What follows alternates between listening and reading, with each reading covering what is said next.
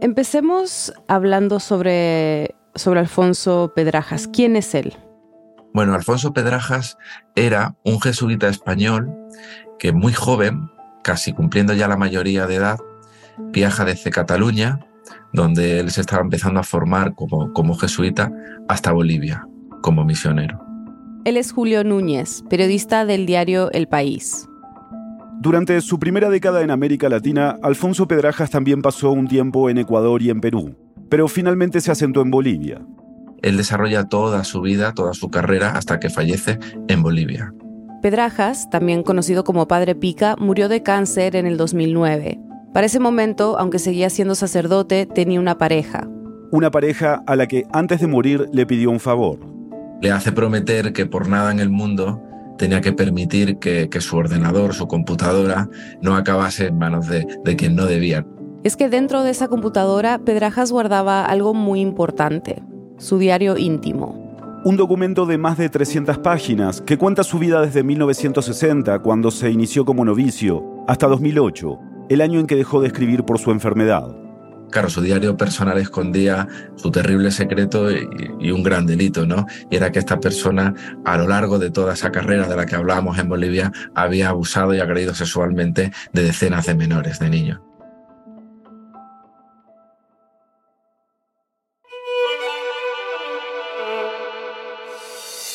Bienvenidos a El Hilo, un podcast de Radio Ambulante Estudios. Soy Eliezer Budasov.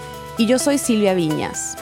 Hoy, el diario personal de un cura que admite décadas de abusos en Bolivia y revela el patrón que siguió la Iglesia Católica para encubrirlo. Es 9 de junio de 2023.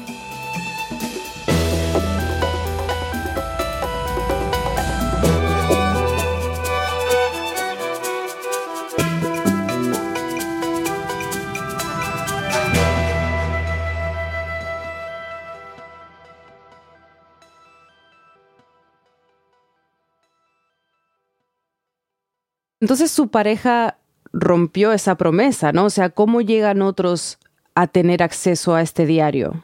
Sí, él rompe su promesa uno, tampoco muchos años después, ¿no? Cuando Pedrajas no fallece, Pica fallece, a Bolivia acude un hermano de este a, los funerales. Era, digamos, el, el, único miembro de la familia que conocía de su relación homosexual, pero, pero desconocía totalmente todo este tipo de, de delitos. Entonces mantiene una relación cordial con, con la pareja. Después de los funerales siguen en contacto. Y la pareja de Pedrajas le comenta a este hermano que tiene fotografías e incluso un diario del cura. Pero no le dice nada más. Hay que destacar que la pareja sabía ¿no? lo que había hecho Pica en su pasado. Entonces este hermano, que de hecho estaba a punto también de fallecer por otro cáncer, pues le pide por favor que, se la envíe, simplemente pues, pues para recordar a su hermano y demás. Entonces la pareja de Pica graba en un DVD toda esa información y la hace llegar a, la hace llegar a España. Lo manda a la casa del hermano en Madrid. Él lo imprime, pero Julio no sabe si llega a leerlo porque fallece lo deja esa impresión olvidada en una, en una caja, ¿no? Junto con fotografías y más recuerdos de, de esta persona. Y ahí quedó olvidado. Pasaron los años y un sobrino de Pedrajas, que se llama Fernando, descubre la caja en el ático de la casa de sus padres. Y él ve, bueno, pues eh, varios recuerdos, entre ellos una fotocopia, es un legajo bastante grande en el que aparece historia. Y él empieza a leer. Y claro, las primeras páginas son bonitas porque son los recuerdos ¿no? de, de esta persona en su viaje a Bolivia, ¿no? De la ilusión que tenía de ayudar a los más pobres. Pero conforme va leyendo, Fernando va descubriendo que la vida de su tío, con quien siempre había sentido cierta conexión, no era lo que parecía. Y claro, ahí es donde esta persona descubre el infierno de lo que era su tío. ¿Cómo reacciona al llegar a estas páginas donde se revela todo esto? ¿Te contó? Sí, él eh, fue una redacción de, dolor, ¿no? De dolor, de, asco también, y una reacción luego, luego muy contundente, ¿no? Fernando decidió contarlo todo. Lo primero que hizo el verano pasado fue mandarle un email al actual director del colegio Juan 23 de Cochabamba, donde su tío cometió la mayoría de los abusos. Pero el director negó cualquier tipo de responsabilidad. Luego presentó el diario ante la Fiscalía Española, pero la justicia desestimó el caso porque el delito había prescrito. Y finalmente denunció a su tío con la Compañía de Jesús en Bolivia. habló con el jesuita Osvaldo Chirveches, que está encargado de investigar los abusos dentro de la orden. La compañía de Jesús echó balones fuera, intentó hablar con él y lo único que querían era que él enviase el, el diario, ¿no? Visto todo lo que ha salido ¿no? de la iglesia, cómo ha afrontado este problema, pues la confianza suya pues, pues no era plena, ¿no? Entonces decidió cortar un poco la comunicación con, con ellos, ¿no? Y es en ese momento cuando Fernando decide contactar al diario El País. Desde octubre de 2018, el periódico ha estado investigando casos de abusos de la Iglesia Católica. Julio es parte de este equipo, y ese verano de 2022... Nos escribió, necesito hablar con alguien de ustedes. En ese momento fui yo el que le llamé, ¿no? Y ahí fue cuando me reveló, yo tenía un tío que se llamaba Alfonso Pedrajas y tengo su diario en el que confiesa haber abusado de cientos de, de niños, ¿no? Entonces ahí fue donde comenzó nuestra relación y él ya finalmente me entregó el, el diario ya pues inicié, digamos, la, la, investigación, el análisis y la búsqueda ¿no? de, de esa historia. ¿Y cuál fue tu reacción al recibir este diario después de estar tanto tiempo investigando estos casos que te llegue algo así? Hmm, lo importante y lo, más chocante era que, aunque los abusos siempre se repiten y, y, y, tienen una metodología muy parecida dentro de la iglesia, esta era la primera vez que recibíamos el testimonio de un sacerdote que abusaba. Era como la visión desde dentro de este problema, ¿no? De esta lacra. Entonces esto era muy importante porque hasta ahora, sobre todo en España, la Iglesia veía como a las víctimas como denunciantes, no como víctimas. Veían como un relato de la víctima contra la palabra de un sacerdote y demás. Esta vez era diferente porque era desde dentro. Y era todo aquello que habíamos estado contando y que habían estado contando otros compañeros de otros países o también de España, pero admitido por alguien de dentro, ¿no? Era como dentro de la mente de, de un pederasta, ¿no? Entonces, según el diario, ¿cuándo comenzaron los abusos? No hay una fecha aproximada en el que él admite, ¿no? Pero la primera, digamos, es en el 64, en el que él habla de una metedura de pata. Es interesante porque él nunca reconoce de una manera tajante los abusos, siempre los habla como enfermedad, como metedura de pata, como error, pecado, etcétera, ¿no? En el 64. Digamos que es como la primera vez que él lo admite. Seis años después, en 1971, la Orden lo nombró subdirector del Colegio Juan 23 en Cochabamba, y al poco tiempo pasó a ocupar el puesto de director. Era un colegio muy innovador y de un alto nivel educativo. En ese momento era un internado de varones que recibía alumnos de toda Bolivia. Los admitían después de pasar un examen y eran considerados como niños con altas capacidades intelectuales, usualmente de zonas alejadas y excluidas que por lo general no tenían acceso a una educación de este tipo. Y este era todo menos un colegio convencional. Se pasan todo el día estudiando con una gran formación, biblioteca, comen muy bien, descansan muy bien y ya cuando alcanzan cierta edad estudian la mitad del día y luego por la tarde trabajan. ¿no? Y crean una economía propia increíble, ¿no? Tienen 5.000 gallinas, una panadería, cuidan cerdos, cuidan vacas. De hecho, se hacían llamar Pequeña Nueva Bolivia porque no solamente se educaba, sino que los alumnos formaban parte de un microestado con su propio sistema de poder. Los alumnos mayores tenían cargos similares a los ministros. Había un presidente y hasta se celebraban elecciones. Era interesante porque en los años 80 ellos decían era una democracia mientras que fuera había una dictadura. Hay muchísimos alumnos que se sienten muy, muy orgullosos ¿no? de ese paso por el colegio porque salieron de allí con un nivel educativo muy alto. Pero el poder absoluto en este colegio siempre estaba en manos del director, que era un padre jesuita, en este caso Alfonso Pedrajas. Entonces, corroborando con lo que él dice y con el relato de las víctimas, cuando él empieza de una manera más como si fuese un depredador a abusar de decenas de niños todos los días, ¿no? En 1978, en su diario escribe esto, y aquí cito, Recuento de estos últimos 17 años. Fracaso, vergüenza, hipocresía, pequeñez, desorientación total. Me siento muy empequeñecido. Ese año, durante un viaje a España, le contó a su instructor, el sacerdote José Arroyo, sobre los abusos. En el diario, Pedrajas escribe sobre lo que su superior le respondió. Esta persona dice que no le dé importancia, que no lo lleve al terreno moral, que es un pecado.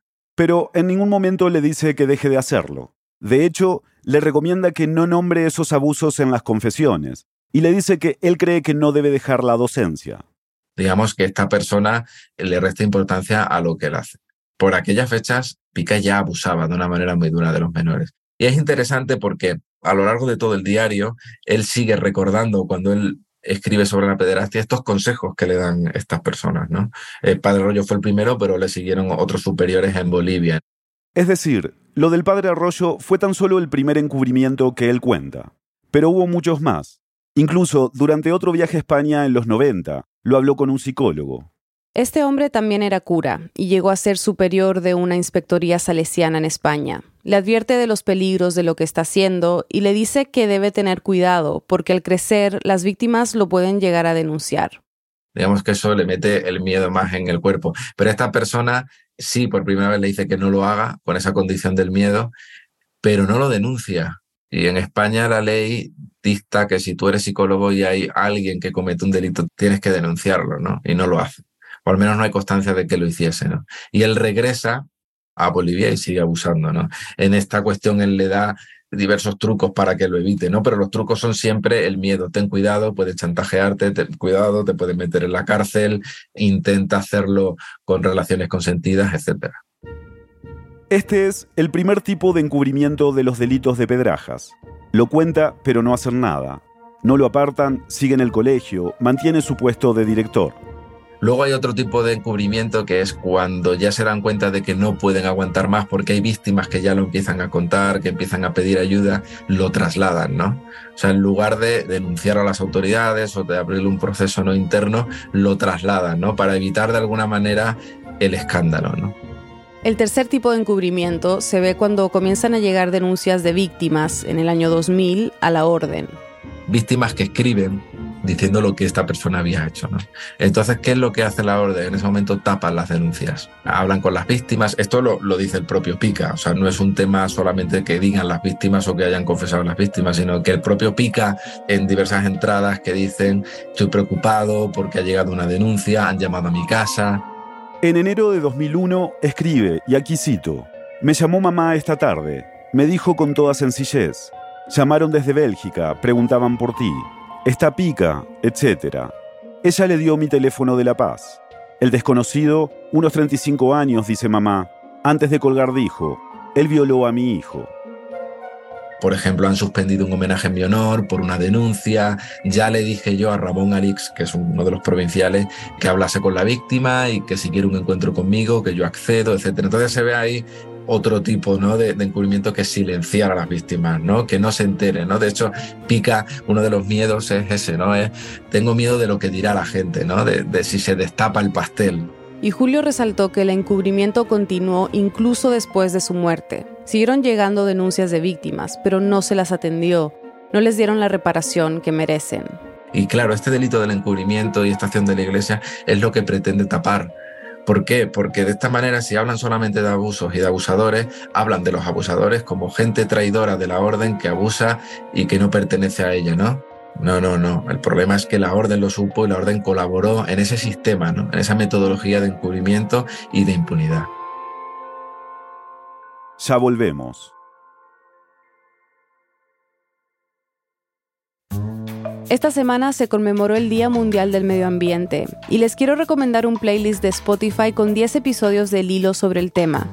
Allí escucharán historias sobre científicos que están tratando de dimensionar la magnitud del deshielo de la Antártida, sobre el movimiento que busca reformar la industria de la moda y más. Ve a la lupa de búsqueda de Spotify y busca episodios para entender la crisis climática. Estamos de vuelta en el hilo. ¿Cuáles son las últimas reflexiones que hace Pedrajas o Pica en su diario? Son las más duras, sí. De hecho, él termina de escribir en 2008.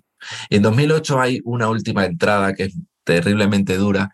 Él relata de que en esa, no, recuerdo el mes, en el que hace unos ejercicios espirituales, y él dice que, que en esos ejercicios espirituales el director, el que los lleva, reúne a todo el mundo, no es algo que se suele hacer, y dice, venga, hoy vamos a hablar sobre nuestro fracaso en la vida y nuestros grandes triunfos en la vida, ¿no? Que sea nuestra vida religiosa, nuestra vida personal. Él cuenta que él se enfada y no, no quiere hablar porque él siente que ya, no, ya está cansado de mentir, ¿no? Entonces él prefiere, prefiere el silencio. Entonces él luego escribe y dice, voy a responder a mí mismo estas preguntas, ¿no? Y pone, el mayor fracaso de mi vida, la pederastia. Hice daño a muchísima gente. A 85, ¿no? Que lo pone entre comillas a demasiados, etcétera, ¿no? una persona que admite ¿no? lo, que, lo que hacía, no era una prueba irrefutable. Claro, sí, es una prueba irrefutable, pero tú tienes este diario en tus manos, ¿cómo verificas que esto que está contando pasó y no es como una ficción horrible, ¿no? Exacto, sí.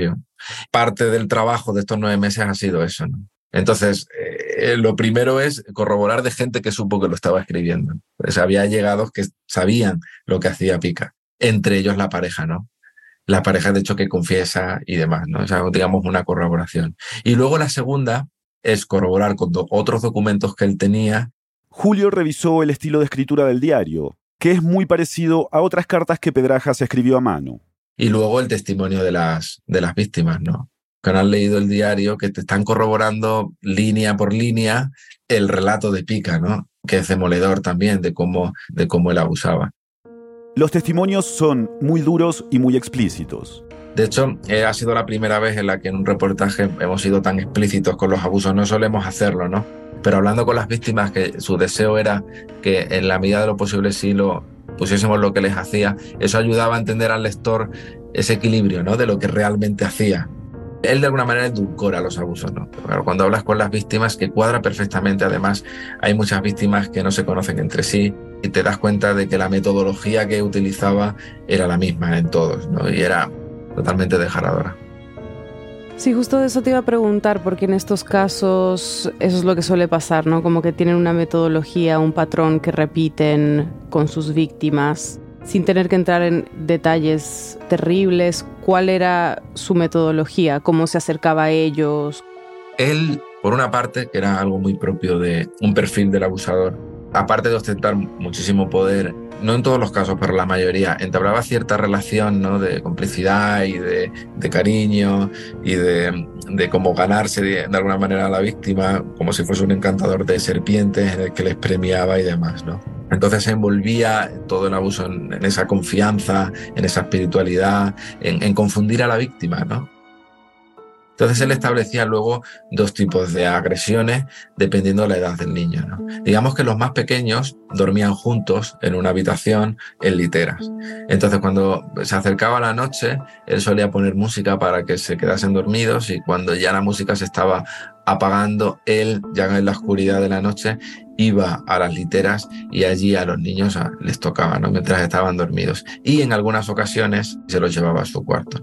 Y ahí, bueno, pues abusaba de ellos cuando eran más mayores ya no dormían en ese tipo de, literas, sino como en células. Es decir, dormían en cuartos compartidos de cuatro niños, ¿no? Entonces ahí les resultaba más difícil ir por las noches. Entonces él los hacía llamar por la tarde a que fuesen a su habitación despacho, ¿no? Y ahí también abusaban de ellos. Como él tenía ese poder, los niños eran internos, había tiempo libre, se los llevaba frecuentemente a una casa que tenía la orden en Taquiña y allí, bueno, ahí era un abuso terrible. Julio dice que era un secreto a voces, todo el mundo lo sabía. Había grupos de niños que ante esa situación se unían, hacían grupos para protegerse unos a otros, hablaban con otros para advertirle, ¿no? Pero claro, el poder de esta persona era tan grande y ellos eran unos niños, ¿qué podías hacer si el director te hacía llamar, ¿no? Luego las respuestas que daba él, ¿no? frases lapidarias que hacen mucho daño, como Dios lo quiere, Dios lo quiere, o yo te amo, Dios quiere que lo hagan, ¿no? Claro, eso crea una confusión en la víctima tremenda, en el que tarda años en darse cuenta de lo que pasó. Incluso cuando ya se da cuenta, piensa, ¿no? Se siente culpable, siente vergüenza y un muro de imposibilidad de poder contarlo, ¿no? Varios estudios indican que estas experiencias dejan secuelas en las víctimas en sus relaciones afectivas y familiares, estrés postraumático, depresión, angustia. La publicación de la investigación a finales de abril tuvo consecuencias inmediatas. Esta revelación del diario El País sacudió a la sociedad boliviana. La Conferencia Episcopal de Bolivia ha creado una comisión para investigar. Las denuncias no pueden ser ignoradas. La Fiscalía de Bolivia recibió al menos ocho denuncias de presuntos abusos cometidos por religiosos. El Procurador General de Bolivia, Wilfredo Chávez, registró una denuncia por el caso de Pedrajas y pidió sus antecedentes al Ministerio Fiscal español. El presidente de Bolivia, Luis Arce, exigió que las denuncias se investiguen y se castiguen.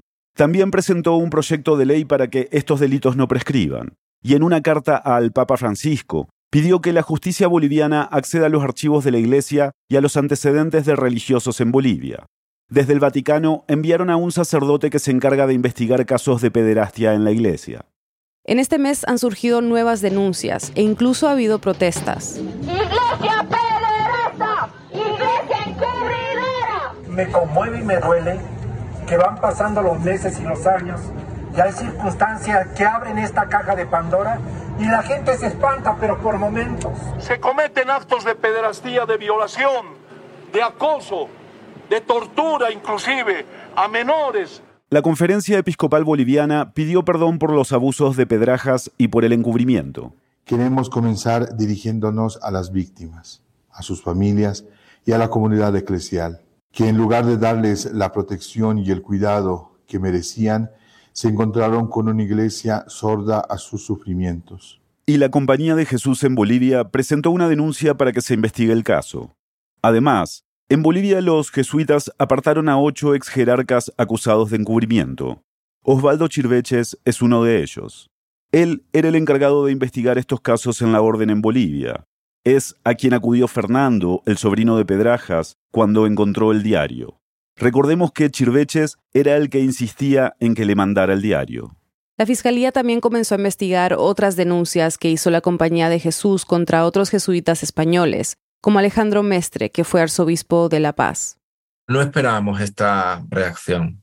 Lo normal es siempre el silencio, ¿no? O que quizás mediáticamente se siga y hagan un pronunciamiento pidiendo perdón y que lo van a investigar. Pero no esta reacción de tomar medidas, ¿no?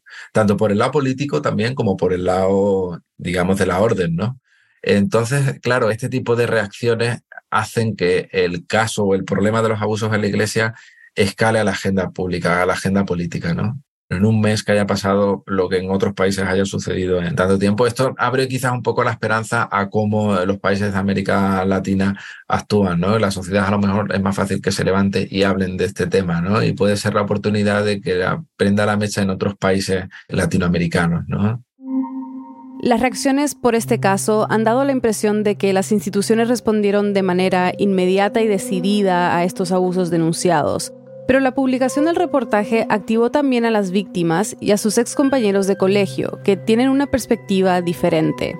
Así que hablamos con Edwin Alvarado, secretario de comunicación de la Asociación de Exalumnos del Colegio Juan 23 en Cochabamba.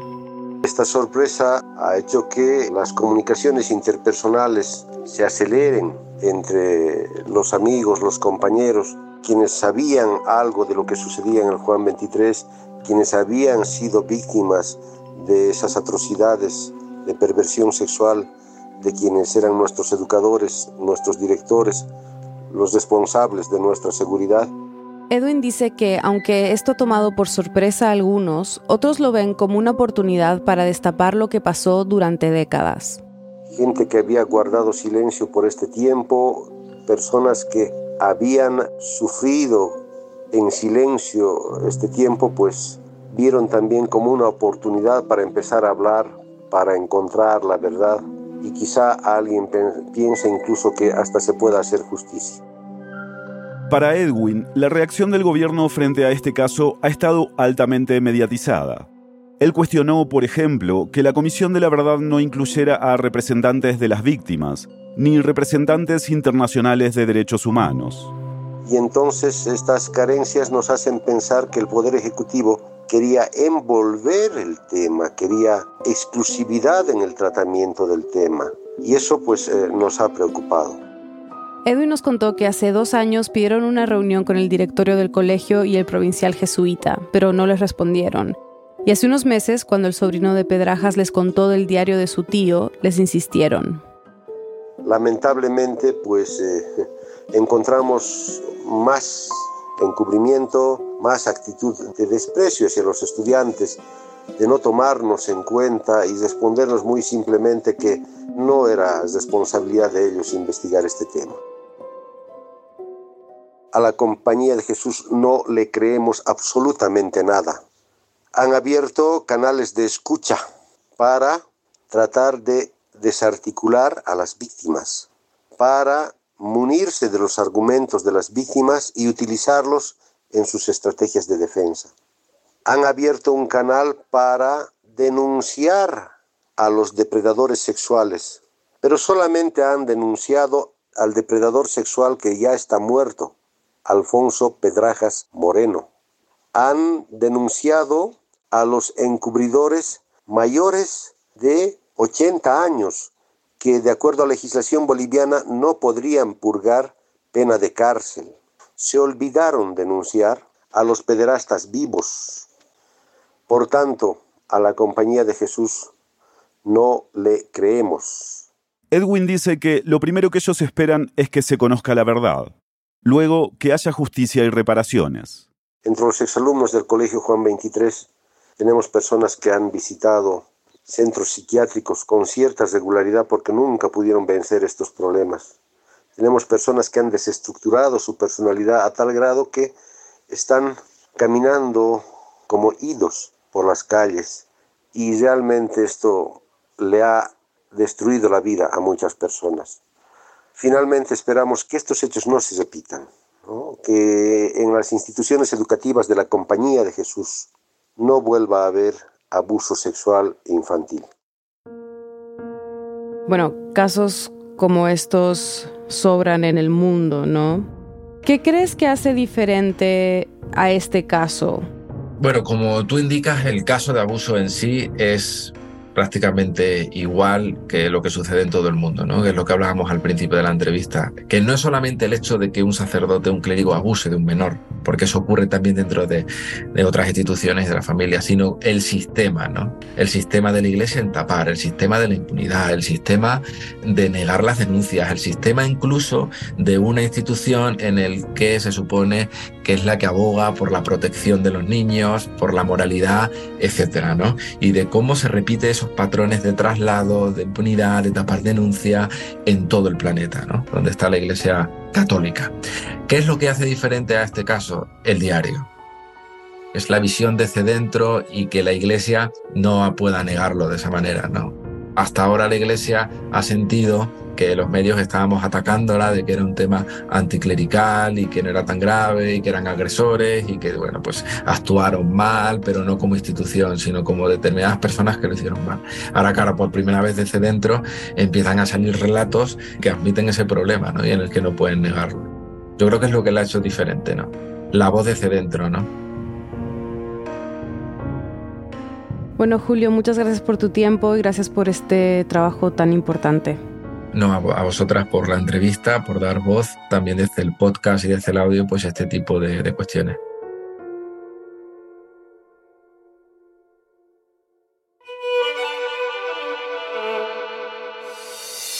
Este episodio fue producido por Mariana Zúñiga y por mí. Lo editaron Silvia y Eliezer. Bruno Celsa hizo el fact-checking. La mezcla, el diseño de sonido y la música son de Elías González. El resto del equipo del hilo incluye a Daniela Cruzat, Denis Márquez, Samantha Proaño, Paola Lián, Laura Rojas Aponte, Juan David Naranjo Navarro, Elsa Liliana Ulloa y Camilo Jiménez Santofimio. Daniela Larcón es nuestro director editorial, Carolina Guerrero es la CEO de Radio Ambulante Estudios. Nuestro tema musical lo compuso Pauchi Sasaki. El Hilo es un podcast de Radio Ambulante Estudios. Si valoras el periodismo independiente y riguroso sobre América Latina, te invitamos a unirte a nuestras membresías. Al donar estarás contribuyendo directamente a que el hilo siga reportando sobre nuestra región. Visita el hilo.audio slash apoyanos. También puedes seguirnos en redes sociales, recomendar nuestros episodios y suscribirte a nuestro boletín de correo. Yo soy Nausicaa Palomeque. Gracias por escuchar.